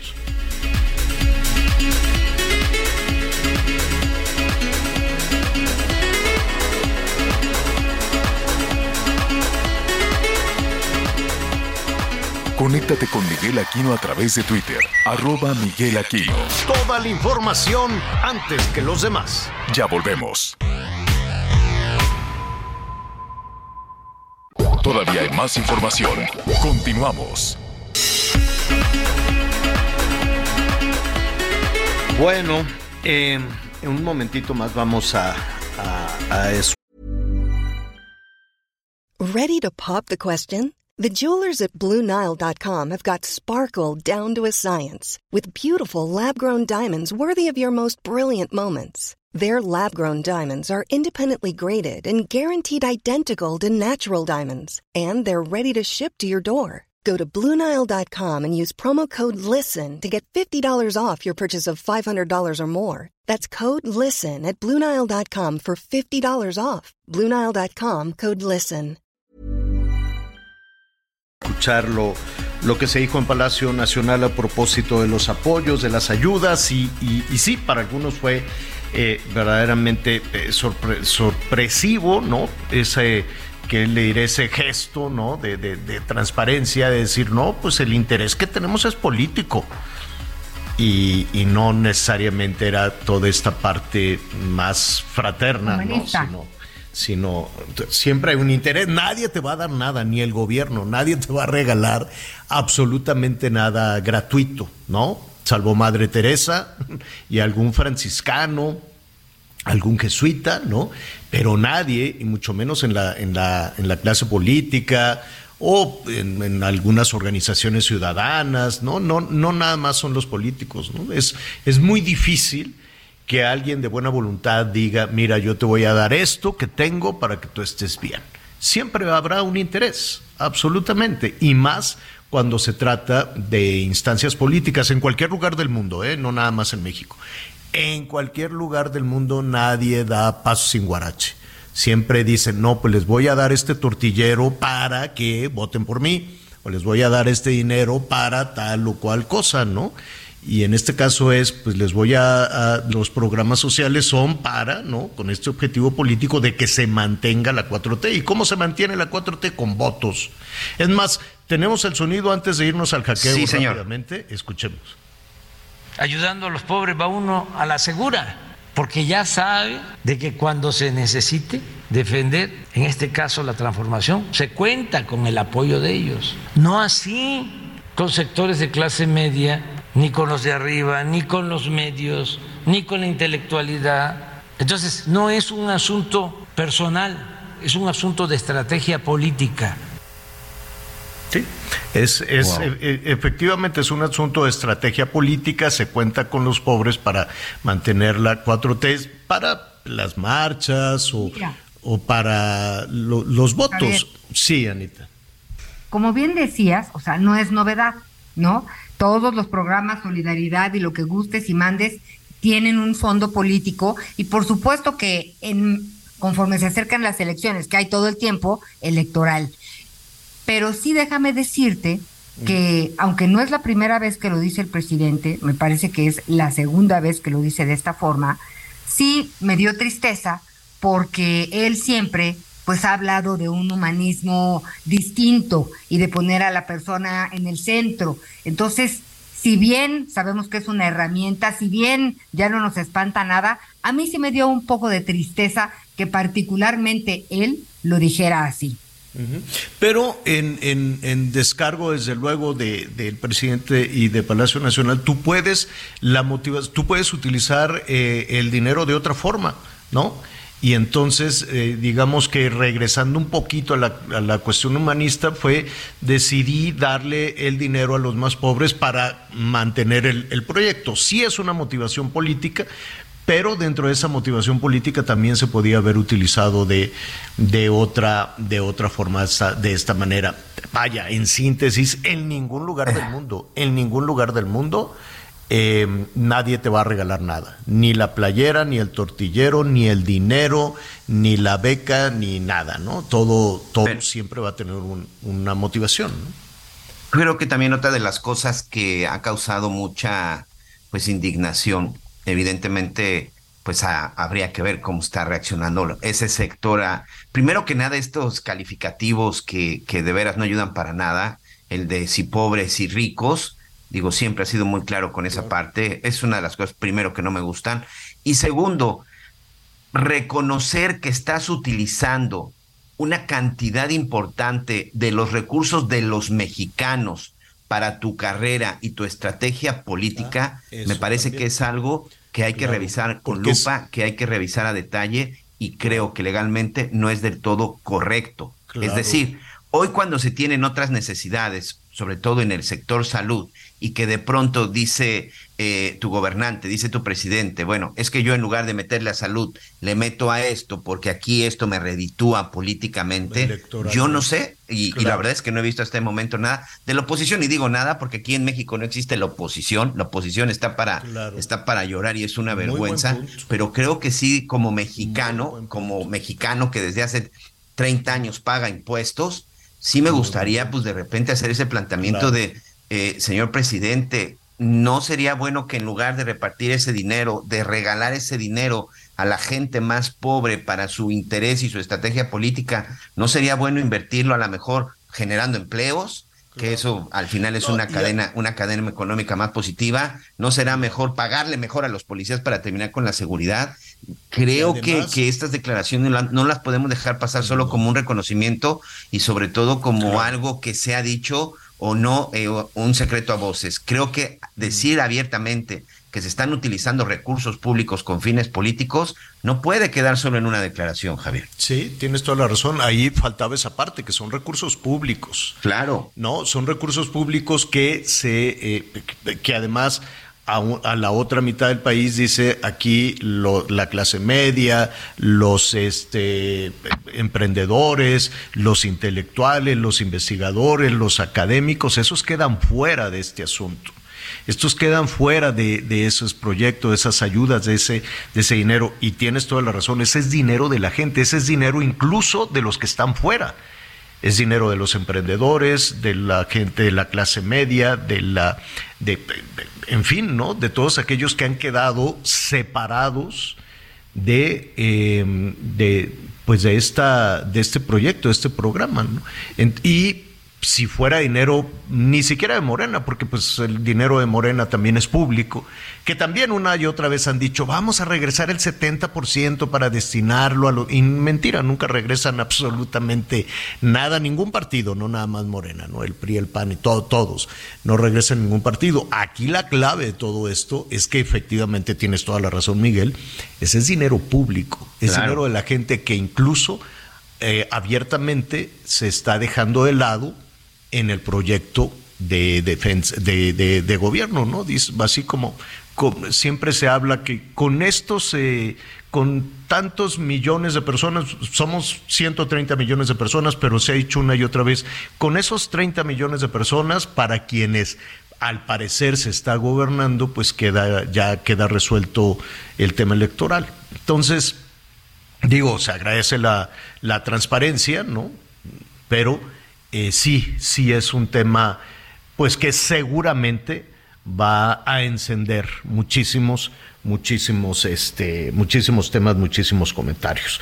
Bueno, eh, rápidamente para entrar a, este tema de del hackeo, ya les decía al inicio del programa, me quedé sin Twitter. Lo que no sé, señor productor, seguramente espero que nadie esté, este, que no, que no se concretara el hackeo. En tu nombre. Eh, eh, ¿sí están subiendo a alguien? No, ¿verdad? No, no, no, no, Creo que todavía no. este, este, este, es un asunto, mire, ahorita que estábamos hablando de los temas de, de, gobierno, y antes de seguir rápidamente con, con, nuestro, con nuestro invitado, mire, se recortó, ¿no? En todos los ajustes que se han hecho, dijeron, no, hombre, pues vamos a quitarle esta, este tema de la ciberseguridad y de, y de todos los candados y de todos los controles, pues vamos a ajustar, vamos a necesitar ese dinero justo para lo que estábamos hablando, ¿no? Para el tema de los programas y demás. Le quitaron un, montón. Son varios miles, tres, cuatro mil millones de pesos que se gastaba el gobierno federal en tener esas, eh, esas seguridades y, y pues cayeron en hackeo muchos. La Secretaría de la Defensa, ¿no? Fíjese la secretaría con las este la guacamaya, Leaks y todo esto, la secretaría Pemex durante muchísimo tiempo estuvieron hackeados, no sé si lo chantajeaban, no sé si le decían o me das una lana o no te libero los archivos. Este, ¿quién más? Eh, comunicaciones, la Secretaría de Economía, con toda la información que todas estas dependencias manejan de los ciudadanos, pues, eh, pues imagínese. Y pues a estas grandes empresas, uno como, uno como ciudadano, pues no, sin ese, sin esa infraestructura, sin ese, sin ese presupuesto, sin ese capital, pues ¿qué podemos hacer, Wiki Chava? Qué gusto saludarte. ¿Cómo estás? Muy buenas tardes. El gusto es mío, lo lamentable es que sea en esta situación en la que sí te debes de sentir frustrado, ¿quién no se va a sentir frustrado? Sí, da tu coraje. cuenta que tanto cuesta estar manteniendo informado al público, este, los golpes que luego llegan por ahí y de pronto alguien se quiere hacer de tu cuenta y como para qué. Y bueno, independientemente de esa, de, de las intenciones eh, y más a lo que puede estar expuesto y lo que todos podemos estar expuestos es que existe este sentimiento de inseguridad que ya hay a través del mundo digital, ¿a poco no? Sí, Sí, de absolutamente. vulnerabilidad. Absoluta. Te, cuento un poquito para poner en contexto a, a nuestros amigos que no, que no nos habían escuchado en la, en la primera parte del programa. Por la madrugada llegaron unos, este, un- unos eh, correos. Ahorita te voy a decir exactamente la hora por ahí, casi a las 2 de la mañana. em, llega uno a la 1.47, tiempo del centro del país. Llega este correo de, de oficial, quiero yo pensar, de Twitter, donde hablaba de que la autentificación de dos pasos eh, se había desactivado. Pero pues yo estaba absolutamente dormido, ¿no? O sea, pum, pues qué bueno que llegó el correo. Y a la 1.48 llega un segundo correo también de Twitter donde dice la autenticación de dos pasos de Twitter ya fue activada, fue está lista para funcionar. Evidentemente yo no hice ninguno de esos cambios, estaba yo muy a gusto dormido, ¿no? Pero eh, cuando vimos este, este correo platicando con Leonel Sánchez, nuestro productor, este, nosotros evidentemente ni desactivamos ni activamos la, la, la- esta cosa que se llama autenticación, ¿no? Es autenticación es la palabra. Este, pero de inmediato lo que hicimos ya muy temprano, ¿no? Fue cambiar la contraseña y hasta ahí nos quedamos. Entonces, ni el, quiero suponer que ni los piratas, ni yo, porque pues lo único que logramos hacer fue cambiar rápidamente la contraseña. ¿Qué opinas? Esta actividad, como tú lo comentas, es algo que se presenta muy seguido, no únicamente en Twitter, lo vemos también en WhatsApp. Creo que 2022 fue el año de la inseguridad en WhatsApp por muchos aspectos, por lo que sentíamos, por lo que escuchábamos de cuentas hackeadas. Pero esta, este mismo modo también se trasladaba a otras eh, otros perfiles sociales, en este caso Twitter. Ahora, ¿qué es lo que pasa más o menos por lo que no, por lo que nos estás contando? Hay algo que es muy parecido también a lo que hacen con lo de los bancos. Te empiezan a contactar a veces y son cuentas que no necesariamente eh, son las oficiales, correos electrónicos que no son oficiales o mensajes que no son oficiales y de pronto te empiezan a decir que alguien está intentando hackear, que hay una cuenta por ahí que este en el caso de los bancos que tu tarjeta está siendo sospechosa porque hubo unos cobros por ahí y ahí es donde empieza algo que se llama ingeniería social que lo que hace es que muchos de estos este, ataques están coordinados para cosas en las que nosotros estamos involucrados, como por ejemplo el banco donde ya tenemos nuestra cuenta o nuestra red social, que seguramente eh, hay filtraciones y ha ocurrido filtraciones de correos electrónicos y estos hackers tienen una lista de correos electrónicos y los empiezan a eh, empiezan a mandar estos mensajes a ver quién puede caer. Esa es una, una alternativa, una opción que te sí te llega un mensaje, te dice que están tratando de atacar para que tú empieces a seguir ciertos pasos y de verdad poder hacerse de tu cuenta. Lo que acabas de hacer es algo bastante bueno, que es inmediatamente mover la seguridad o cambiar la seguridad y mejorarla, en este caso, con la contraseña. Y es aquí donde todos debemos estar con las antenas bien, así como si fuera una parabólica pues, gigante, este, bien alertas porque todos estos mensajes tenemos que revisar tres, cuatro, cinco veces y no confiar de ninguno hasta el momento en que si te llega una liga, nunca la sigas, vete directamente a la página. Es lo mismo que te dicen en los bancos, si te llega un mensaje, no le llames, métete a la página, busca el, teléfono que está atrás de la tarjeta. Es algo muy similar y creo que la parte bancaria nos ha entrenado un poquito para este tema de las redes. Em, sí, sí, tienes toda la razón, ¿no? Porque además por, por, por la emergencia, la hora, el miedo, sobre todo en el tema de las de las tarjetas bancarias, bueno, no saben la cantidad de, de, mensajes que me llegan de, bancos que pues, no, no, no, no soy cliente o de empresas de las que tampoco soy cliente, pero todos los días, ¿no? Le, su cuenta del banco tal, su crédito de no sé qué, su, ¿no? Pues, todos los días es un trabajo eh, eh, titánico, yo me quiero imaginar, porque así como no, no hago caso, ¿no? Los borro, no hago absolutamente no, no, no hago ningún caso, incluido del banco del que soy cliente, ¿no? Prefiero hablar con este directamente con, con alguno de los ejecutivos, pero nunca hago nada eh, ni del banco que soy cliente y mucho menos de cuando te hablan para ofrecer algunas cosas. Em, es un asunto muy extendido ¿Qué, sería lo básico, además de lo que ya nos estás diciendo, de tener mucho cuidado con el phishing, de no darle seguimiento a, este asunto que te alertan, ¿no? Porque saben hacer su trabajo, saben generar la incertidumbre, ¿no? De, de, las personas.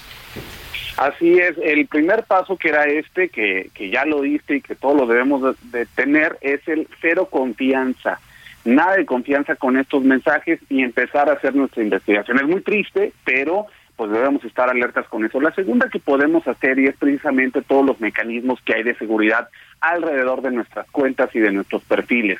Uno de ellos puede ser claramente esto que, que ya eh, comentabas al principio, que es la verificación o la autenticación. Me choca eso el nombre de la autenticación.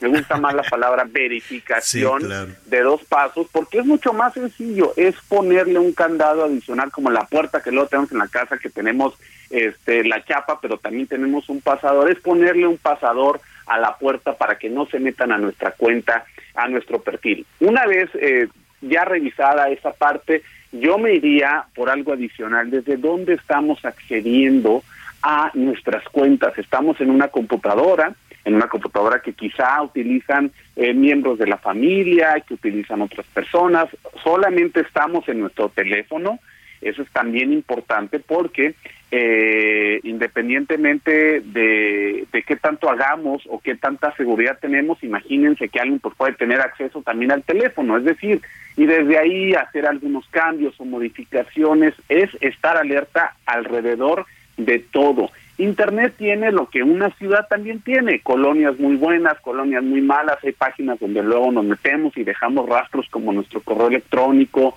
o información de la navegación y es ahí donde de verdad hackers muy especializados obtienen información de nosotros y por eso es que si visitamos la página de alguna de algún banco no nos extrañe que de pronto nos llegue información casi casi del banco o de las actividades que tú estabas haciendo. Esa es la parte del sí, yo, yo siempre he tenido la sospecha, digo, bueno, ahora sí que como diría Pedro Ferriz, un mundo nos vigila.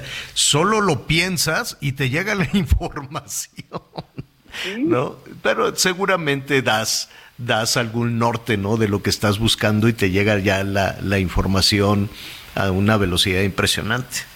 Es como si una persona por ahí te estuviera siguiendo, nada más con medio día de las actividades que tú realizas, pues inmediatamente va a poder formar un poco ahí un, un perfil de qué es lo que haces y es a través de eso que si sabe que tienes hijos en alguna escuela, si saben que tienes ciertos familiares, que trabajas aquí, que haces allá, con eso se genera esta ingeniería social que permite que ahora los cibercriminales tengan un poquito de información tuya para poder empezar a ver por dónde llegarte. Entonces, de pronto te puede llegar información de la colegiatura, de la escuela, la, la, la, y a través de ahí es donde empiezan con el hilito y empiezan a jalar hasta poder hacerse de tus datos o de tu información. A mí también me llegó esta semana un correo electrónico del banco, perdón, un mensaje del banco que un cobro, que si quiere marque no, y si no, y la verdad es que yo soy bastante eh, meticuloso para eso y me gusta revisar o estar al pendiente de cómo están comportándose ciertas actividades. Yo le, yo le contesté que no, me llamaron,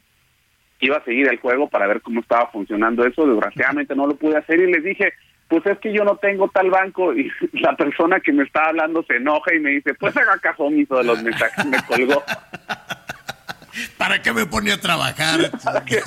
Todavía se enojan los delincuentes. Méndigo desgraciado. Oye, Salvador, rápidamente. Estamos con Salvador Martí, Wikichava, que es experto precisamente en todos estos temas de tecnología y de redes sociales. Escuchándote, pues sí, podemos tener todo ese, todo, todo este cuidado, pero en el contexto familiar, ¿no? Yo, yo me imagino un padre de familia, una madre de familia con, con, con, hijos adolescentes que, bueno, pues están a todo lo que dan en las redes sociales y van dejando también unos rastros enormes. ¿Qué hacer con, con los niños, con los adolescentes o incluso ya con, con, con integrantes de la familia más, más grandes? ¿no? Esto le pasa a todos, independientemente de la edad. Creo que eh, las vulnerabilidades están ahí presentes y no nos toca otra cosa a todos más que encontrar información. En el caso, por ejemplo, de Twitter, sí hay un apartado completo sobre eh, diferentes acciones para elevar la, la ciberseguridad. Eh, cada una de los de las páginas, de las cuentas, de los perfiles, de las redes sociales tienen estos eh, ajustes o estas páginas donde hay información adicional. Porque yo tengo aquí abierta la página con la información acerca de Twitter y te da diferentes recomendaciones de qué hacer y de qué no hacer. Por ejemplo, aquí te empieza a decir, oye, no uses contraseñas como ABCD 123, este, no escribas en una contraseña, por ejemplo, te quiere, hay algo que por ahí decían que es muy bueno, o lo estaba leyendo aquí, no utilizar contraseñas que están en el diccionario, de palabras que están en el diccionario. Mm. Invéntense una palabra o algo que ustedes, eh, eh, alguna palabra que puedan reconocer, pero que no existe en el diccionario, porque pues los cibercriminales tienen sistemas que empiezan a generar contraseñas entre las más usadas y entre las que más o menos para ver si en alguna le atinan. Así que es por eso que los, en términos de seguridad, lo más importante es estar documentados y aprender. No nos toca. Disculpen, me gustaría decirles que hay una aplicación que te dice cómo le vas a hacer, no la hay. Lo que nos toca es eh, eh, Claro. tener eh, diseñar, revisión. diseñar cada quien sus, sus candados. Pues muchísimas gracias, Wikichava. ¿Qué hago? Perdón por la consulta pública. Por lo pronto, si es una manera que hayas cambiado, eh, Twitter le toca esperar unas cuantas horas para hacer la validación. En caso de que no, inmediatamente comuníquense conmigo. Pero eh, de forma automática sí debe funcionar a más tardar en las próximas 48 horas. Ah, bueno. Mira, ayer perdí mi teléfono, hoy perdí Twitter. Bueno, pues ahí voy, iniciando el año. Se siente raro. Se, se- se siente, se siente, este, pues está bien, ¿no? Porque también. Nos tomamos de las manos todos ahí. Oye, ¿Sabes- siempre sabes? piensa Y uno que apoyo. en lugar de decir, oye, algo le ha de haber pasado, decimos, chin, ya no me quiere contestar. Ya se habrá enojado. Siempre pensamos lo peor. Sí, ya lo sé. Oye, eh, Wikichava, feliz año nuevo. Y, y hablando a propósito de todo este tema de redes sociales, eh, eh, la, la, eh, en, en el día que, que nos puedas acompañar, nos va a dar mucho gusto que hablemos. Eh, eh, ¿Es verdad que hay una suerte de, de- de- adicción? La palabra adicción es muy fuerte, pero a que, por ejemplo, pues ayer estuve todo el día sin un dispositivo este, sin, sin celular, sí, bueno, la computadora en la oficina, etcétera, etcétera. Y fue hasta un poquito liberador, ¿eh? fue, fue extraño, pero un poquito liberador. Pero pues sí hay personas que pueden entrar en un proceso de ansiedad incluso, ¿no? Es correcto. Aquí hay una suerte de dos cosas que se conjuntan bastante bien. Sí puede ser esta adicción, pero hay también especialistas que hablan acerca de la eh, de la nomofobia, es decir, a perder ese miedo o ese temor y por eso se genera esa ansiedad a estarte perdiendo las cosas. O sea, es un poquito un contraste. No es que tú quieras estar a fuerzas, quieras ver, sino que tienes una ansiedad o una fobia a que no estás ahí, a que te estás perdiendo de la información, te estás perdiendo de la fiesta, te estás perdiendo de lo que todos comentan, de ese meme, de esas cosas que tanto te gustan. Entonces, esta, eh, este temor a perderte las cosas te genera una sensación o sensaciones completamente diferentes, pues más allá de una adicción. Bueno, chiqui, eh, eh, vamos a... Ya tenemos la, la guitarrita, Wiki Chava. Te iba a decir Chiqui, Chiqui Chava. Wiki Chava, gracias. Y, este, y pues estaremos pendientes de este tema que también es muy importante. Abrazos y excelente 2023. Mm, Gracias. Vamos a hacer una pausa.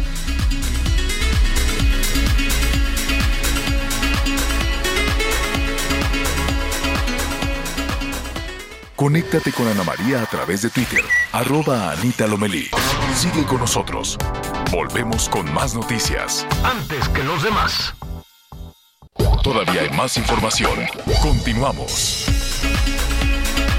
La Alianza Nacional de Pequeños Comerciantes dio a conocer que en este mes de enero subirán los precios de las galletas, botanas y agua embotellada. Los productos tendrán un repunte en sus costos aún más pronunciado debido al crecimiento de la inflación en el país. Y con esto nos vamos a un recorrido por México. La síndico del Ayuntamiento de Coaxintla, Eunice García García, presentó una denuncia contra el alcalde César Ulises García Vázquez y otros funcionarios municipales por presunta violencia política en razón de género.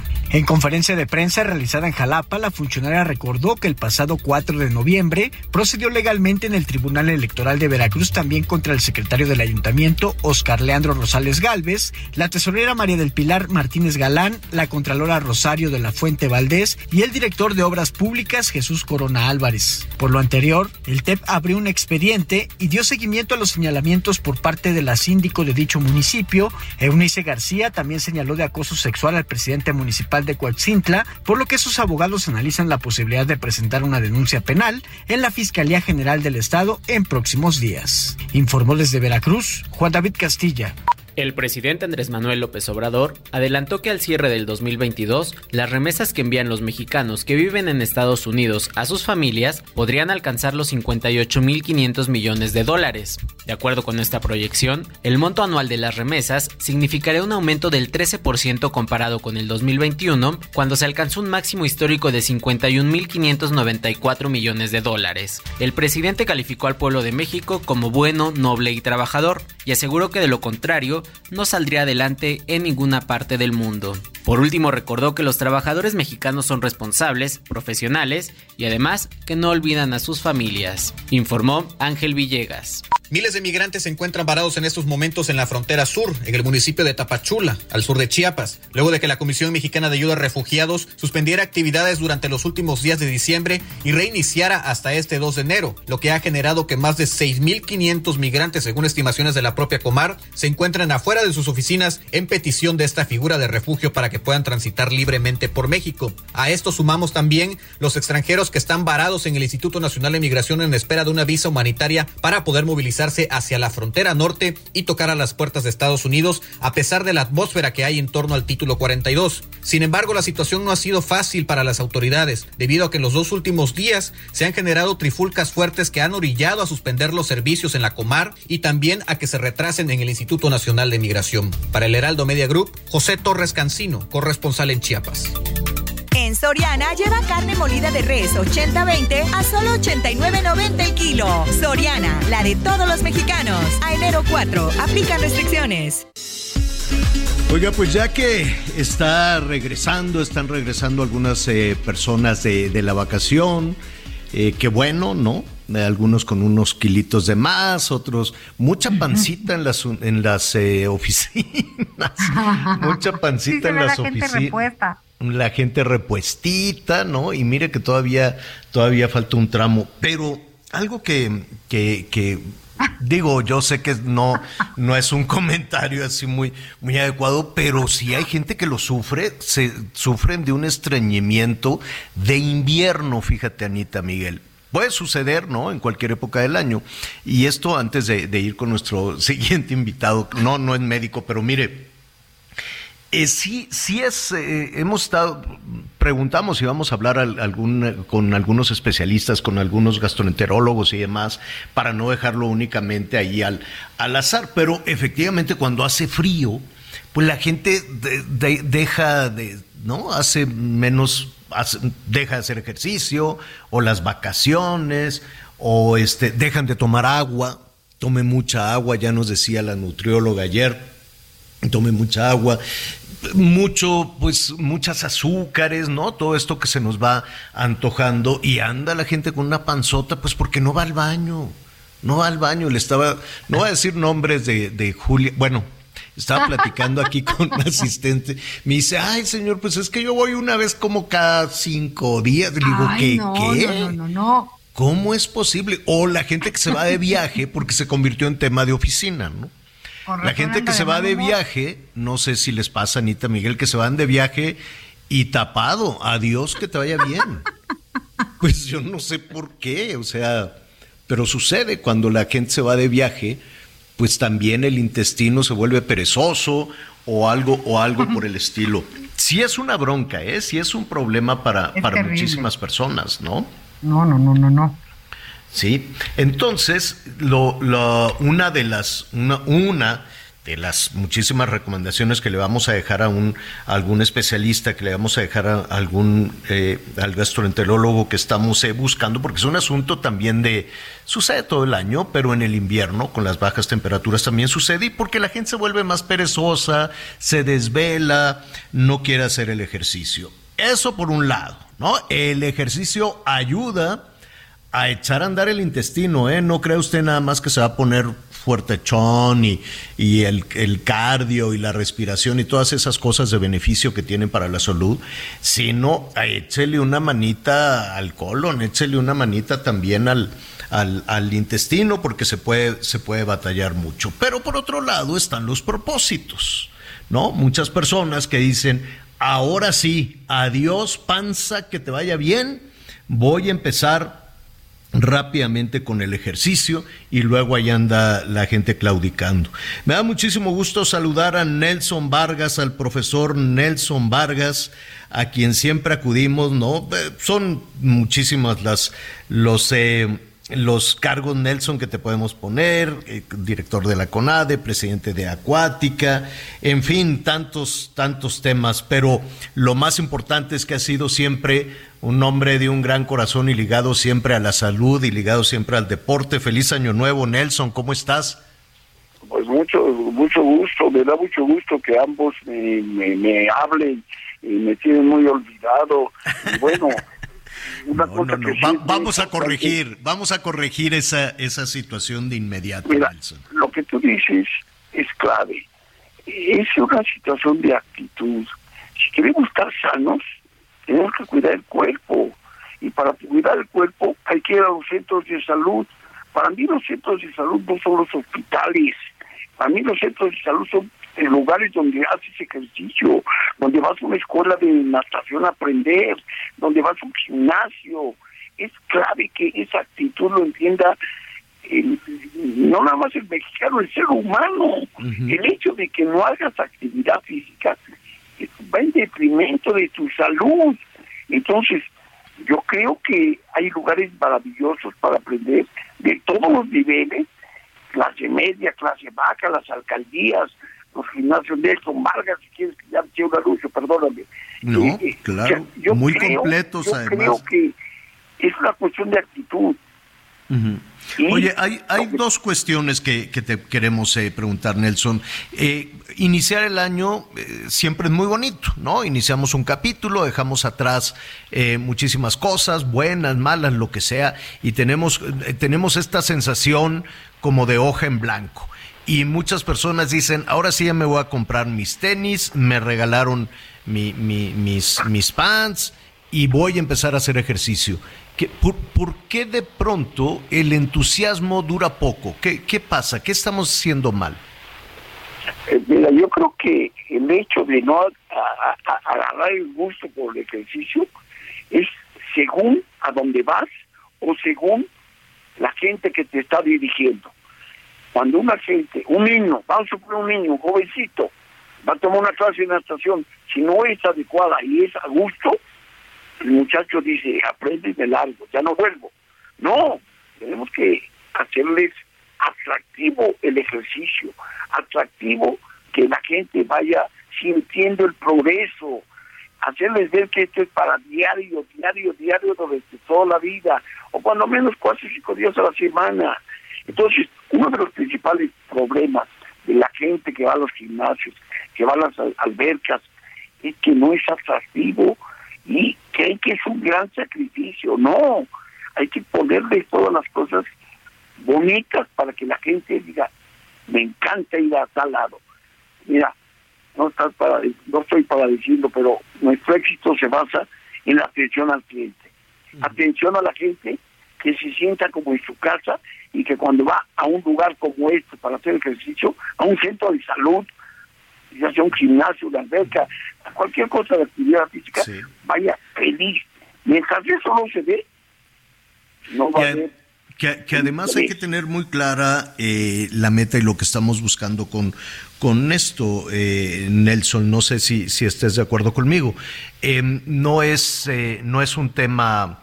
No, no hay que verlo como un asunto de obligación. En, en, el caso, en el caso particular, no, perdón que esté hablando de mi experiencia personal, pero el día que no hago ejercicio de, de cualquier tipo, cardiovascular, el que sea, este no rindo, la pila, la pila no se carga, el, el eh, digo, no me pongo de malas, pero tampoco tengo esta, esta carga, esta sensación de, de, bienestar y de buen humor que te da un espacio de ejercicio. ¿eh? Entonces, eh, de, depende, ¿no? Hay, yo tengo jornadas de trabajo muy largas que sin el ejercicio, pues ya para la tarde-noche ya me cuesta un poquito más de trabajo, ¿no? Yo creo que es clave eso, Javier. Es muy importante eso, ¿no? Que entienda la gente que es parte de su educación. Cuando nosotros entregamos que es parte de nuestra educación y queremos transmitir a los hijos desde muy temprana edad, vamos a tener una sociedad mucho más sana. Sí. verdad, verdad. ¿Por qué, ¿por qué tenemos esa...? Tengo 80 años, Javier. Caminando una hora diaria. Claro. metros a la pero además de eso, ¿a qué, qué es esa sensación de bienestar y de, de, como de como de alegría que te da el ejercicio? ¿Son endorfinas? ¿Qué es? Mira, el hecho que puedas ser flexible, el hecho que puedas caminar sin agotarte, el hecho que vayas a un centro comercial y subas las escaleras sin estar geniando, porque desgraciadamente así pasa por no hacer ejercicio. Eh, es, tenemos que transmitirlo los educadores físicos. La gente que, que trabaja en la educación física tiene que transmitir ese cariño por el ejercicio, como tú lo dices, tú no puedes rendir si no haces actividad física cuando menos tres, cuatro veces a la semana, ¿estás de acuerdo? Sí, o toda, o si es posible, si es posible toda la semana. ¿Qué le recomiendas a una persona que tiene el propósito de iniciar eh, la actividad física? cualquiera, natación o en un parque, lo, lo, lo que sea, ¿qué, ¿qué, le recomendarías para no claudicar? Primero que nada, que busque la mejor opción para poder estar a gusto, porque llegas a un lugar y ves las caras de la gente y no te atienden adecuadamente y no te dan lo que necesitas, o te exigen demasiado al entrar y ah, vamos a hacer esto y esto y esto. Te da miedo. Te vas a saltar. Tienes que buscar el lugar adecuado. El lugar adecuado donde estás contento. Tú no puedes hacer nada en la vida si no estás contento. Entonces, hay que crear comunidad. Cuando tú creas comunidad y tienes un grupo de amigos que todos están haciendo ejercicio y todos animados, y aparte, la gente que te ofrece el servicio lo hace con un afán de servirse, ese es el mejor, la mejor medicina. Porque si vas a lugares donde no hay esa atención, es imposible que adquieras la actitud de estar bien físicamente. Ahora, si una persona te dice, oye, pues yo quiero hacer algún deporte en solitario, en un parque, en una instalación pública, eh, ¿cómo, ¿cómo puede empezar? ahí sí ya es una actitud personal y por supuesto hay que documentarse qué es lo que le conviene a la gente que quiere hacerlo solo porque no puede o porque no tiene dinero. Pero como tú dices, no debe haber pretexto para no hacer ejercicio. No debe haber pretexto en tu casa, en un jardín, en, en cualquier lado puedes activarte físicamente. Pero para eso es una actitud muy personal, es decir, quiero estar sano, Así quiero es. rendir más en la vida, quiero durar más como ser humano. Entonces, Quiero estar gente como Nelson Vargas, con esos, eh, con esa vitalidad a los 80 años. Nelson, qué barbaridad, nos da muchísimo gusto. No nos abandones tanto. Te vamos a estar buscando. a mí, Te vamos a estar buscando para que nos den los tips y las recomendaciones. ¿Y qué te parece, hablando de, de, de, de, de la vitalidad, para la siguiente charla hablemos del adulto mayor, de las y los adultos mayores y cómo poder reanudar la actividad física? ¿Te parece bien? Aunque tú no lo creas, Javier, en mi Sí. empresa, en este momento ya hay un calendario de actividades de todo el año a partir del día 2 de enero. Lo que va a pasar en todo el año. Y tenemos más de 150 actividades programadas, cal- calendarizadas, donde la gente puede hacer cosas desde iniciación hasta representar a México en eventos internacionales, a ese grado. No, pues muy bien, muy bien, Nelson, felicidades, qué bonita manera de iniciar el año y si nos permites, pues estaremos en contacto contigo. Le agradezco muchísimo y sí me preocupa mucho que la gente de la asociación pues eh, tiene que estar más activa para que funcione eh, todos los gimnasios de este país y todas las escuelas de natación, todas las escuelas de actividad física. Acuérdate, Javier, mi lema es, donde vayas a hacer ejercicio es un centro de salud y no un hospital. Eh, eh, exacto, qué buena, qué, qué buen, qué, qué buen señalamiento. Nelson, te enviamos un abrazo, Anita Lomelí, Miguel Aquino y tu servidor, lo mejor para este año. Te agradezco mucho la entrevista. Gracias. Gracias, es, es Nelson Vargas, qué vitalidad tiene, ¿no? Nelson, Nelson Vargas, la verdad es que es este, es, es impresionante siempre todos los, los em, ¿cómo se llama? Los consejos que, que nos puede dar. Eh, l- yo no sé ustedes, Anita Miguel, ¿no? Si están, yo sé que ustedes dos son muy deportistas, Anita corre maratones, Miguel también sale a correr con las niñas. ¿Cómo van en el ejercicio para arrancar el año? Pues fíjate que yo voy lenta. No, con decirte que hoy decía, chin, ¿me baño o no me baño? Porque me ¿Cómo estoy crees? Javier. Mucho frío. Sí. Sí, pero la verdad, ¿sabes lo que le he apostado eh, en los últimos meses? Un poco más a la fuerza que al cardio. Entonces eso, pues en cualquier rinconcito, pues ahí te echas tus sentadillas, unas lagartijas, las que se puedan, este, y, y pues unas pesitas, que la verdad sí, eh, miren, Para- las mujeres adultas tenemos que cuidarnos de la osteoporosis, y si amarramos el músculo, podemos cuidar nuestros huesos. Así que ya olvídese Claro. del gusto, que sí es, que a mí también O me sea, agrada tú mucho, forzuda. que, me- que Así, cumplo An- conmigo. Anita Este, espaldona y piernón. Muy bien. Sí, tienes toda la razón, fortalecer los músculos para que ayuden a proteger, a proteger los huesos. Tienes toda la razón. Fíjate que en alguna ocasión eh, me, me estaba batallando ahí con un dolorcito de, en la espalda. Y entonces decía, "Ah, este dolorcito, dolorcito. Y entonces un, hay, hay de todo tipo de doctores. Entonces hay algunos que luego, luego quieren meter cuchillo. Y yo, no, hombre, aléjate, Satán, de aquí, ¿no? Nada de cuchillos ni nada por el estilo. Entonces, una, una persona que era este, fisioterapeuta, esta, una jovencita que, que, se, que se había preparado en ese sentido, me dice, tienes no sé qué del manguito rotador. Me dio tanta risa. Le dije, ¿qué tiene mi manguito rotador? No, yo para empezar, yo no sabía que tenía un manguito que rotaba. Pero bueno, entonces, este, y me dijo, muy sencillo, ponte a hacer espalda y adiós que te vaya bien. Y santo remedio, ¿eh? Eso sí, eh, pura- o sea, así espalda, espalda, y se acabó. Adiós el, adiós el dolor. La cosa es preguntarle a los expertos. ¿Tú qué haces, Miguelón? Sí, aquí por ejemplo también que tengo la oportunidad es este natación. Ese es uno de los ejercicios que, que más eh, de pronto te ayudan en estas situaciones de espalda, además de que es un ejercicio fuerte y con cardio, Javier, es un ejercicio que te ayuda a no tener tanto impacto en tus articulaciones, porque es otra cosa que tenemos que empezar a cuidar también a cierta, a cierta edad. Pero bueno, de los de los favoritos es eso, ¿no? Este, caminar aprovechando, aprovechando en donde está uno y nadar.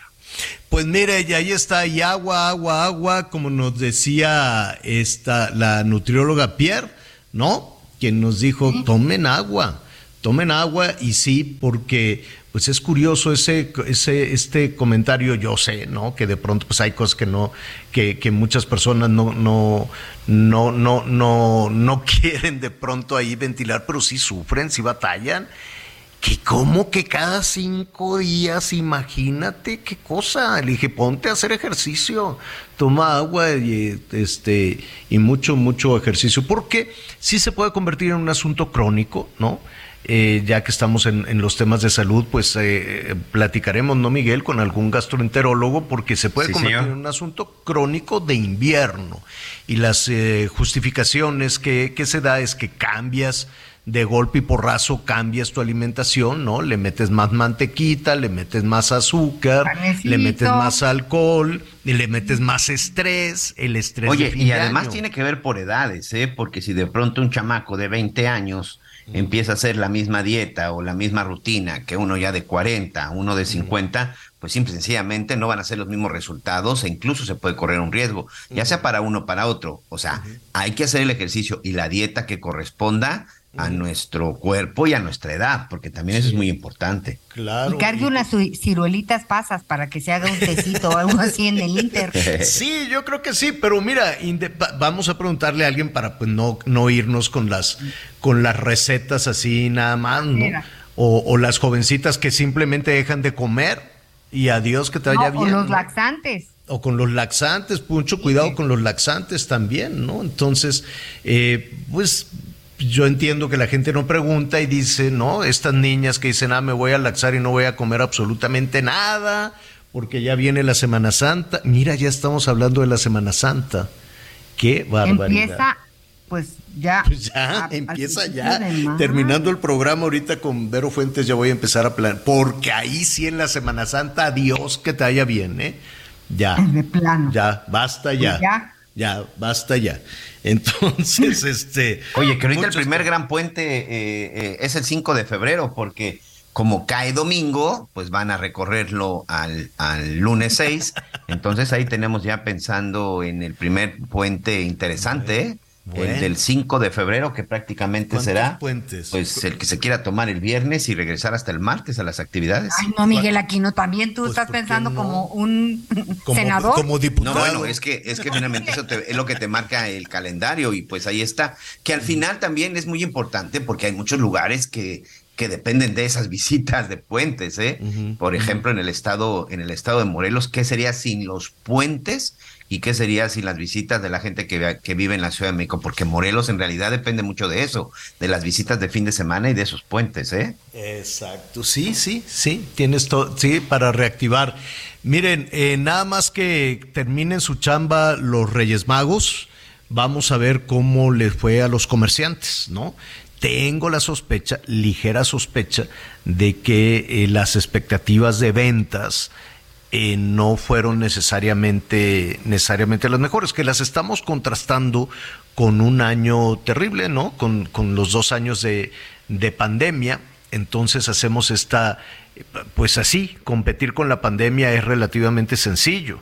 Pero si com- competimos con el 19, con el 18 y el 19, pues vamos a ver cómo les ha ido a los comerciantes si ya efectivamente nos estamos recuperando. La buena noticia es que eh, los nubarrones para el 2023 estaban muy densos, ¿no? Decían, no, pues la, la inflación y si nuestros, nuestros amigos allá de los Estados Unidos caen en recesión, van a dejar de comprar. Es probable que, que, que puedan caer en, en recesión, que es una palabra durísima, pero recesión no es otra cosa más que tener una suerte de estancamiento seguidito, ¿no? Que dejen de crecer, que deje de crecer la economía y que deje de crecer el consumo de los Estados Unidos, este, de, por lo menos tres trimestres y entonces se podría caer en ese, en ese sentido.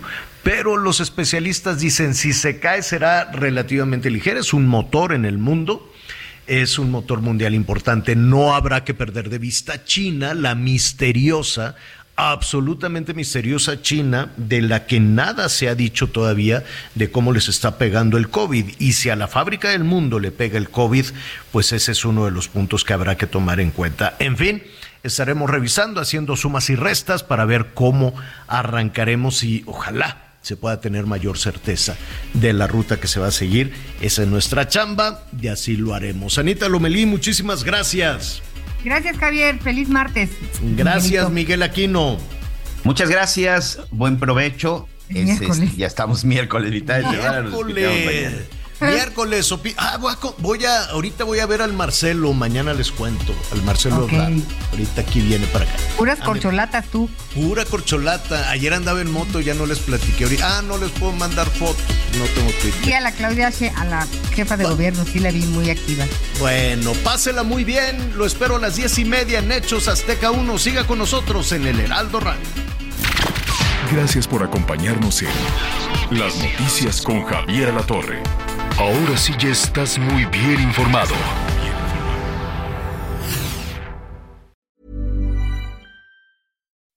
When you make decisions for your company, you look for the no-brainers. If you have a lot of mailing to do, stamps.com is the ultimate no-brainer. Use the stamps.com mobile app to mail everything you need to keep your business running with up to 89% off USPS and UPS. Make the same no-brainer decision as over 1 million other businesses with stamps.com. Use code program for a special offer. That's stamps.com, code program.